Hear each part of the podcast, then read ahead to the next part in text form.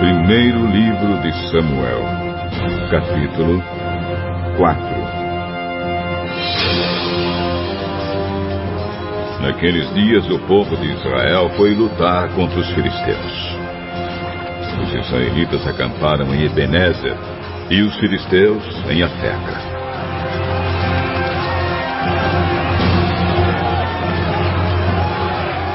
Os filisteus se aprontaram e entraram na luta. Eles venceram os israelitas, matando no campo de batalha mais ou menos quatro mil soldados. Quando aqueles que tinham escapado voltaram ao acampamento, os líderes do povo de Israel disseram: Por que é que o Senhor Deus deixou que os filisteus nos vencessem hoje? Vamos trazer de Siló para cá a arca da aliança, para que assim o Senhor esteja no meio de nós e, e nos salve dos nossos inimigos.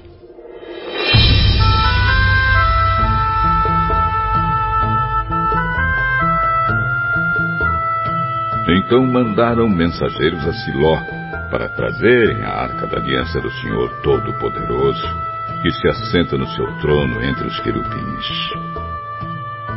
E Ofne e Finéias, os dois filhos de Eli, vieram junto com a arca. Quando a arca chegou, os israelitas gritaram tão alto que a terra tremeu. Os filisteus ouviram os gritos e disseram: Escutem esses gritos no acampamento dos hebreus. O que será que aconteceu?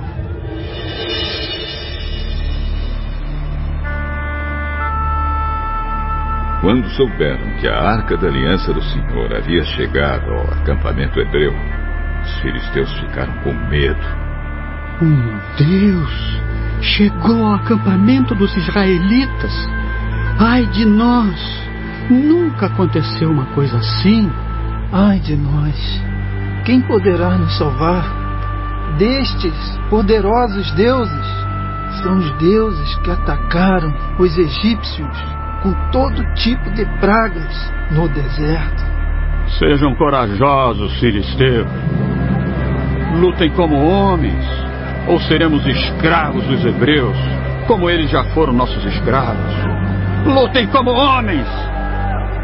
Assim os filisteus lutaram. Os israelitas foram vencidos e fugiram correndo para suas casas. E houve uma grande matança 30 mil israelitas foram mortos.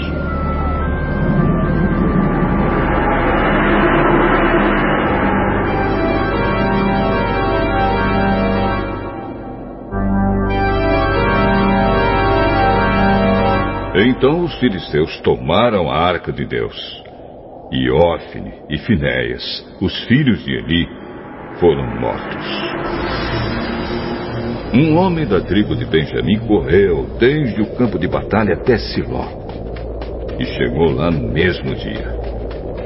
Para mostrar sua tristeza, ele havia rasgado as suas roupas e posto terra na cabeça.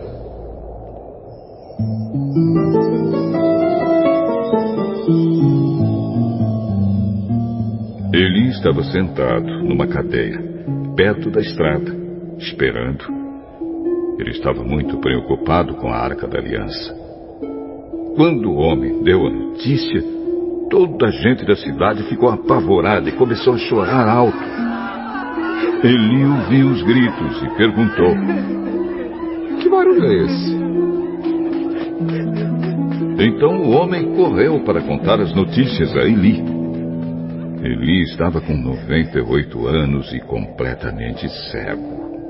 O homem disse: Eu fugi da batalha e hoje mesmo vim correndo de lá até aqui. O que aconteceu, meu filho? O povo de Israel fugiu dos filisteus. Ah, foi uma terrível derrota para nós.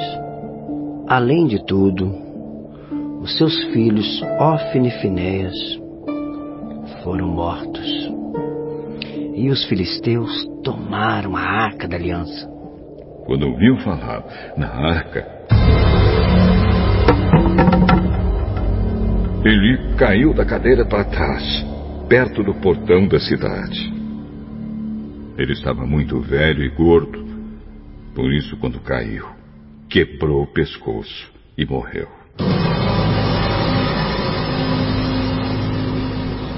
Eli foi o líder do povo de Israel 40 anos.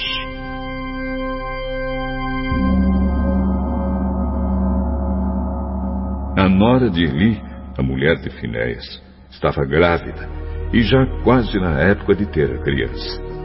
Quando ela soube que a arca de Deus havia sido tomada e que o seu sogro e o seu marido tinham morrido, começou a ter as dores de parto e deu à luz.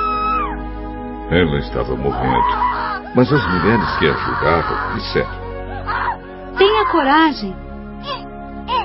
Você ganhou um filho.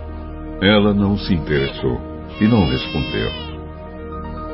Mas deu ao menino o nome de Icapô, explicando.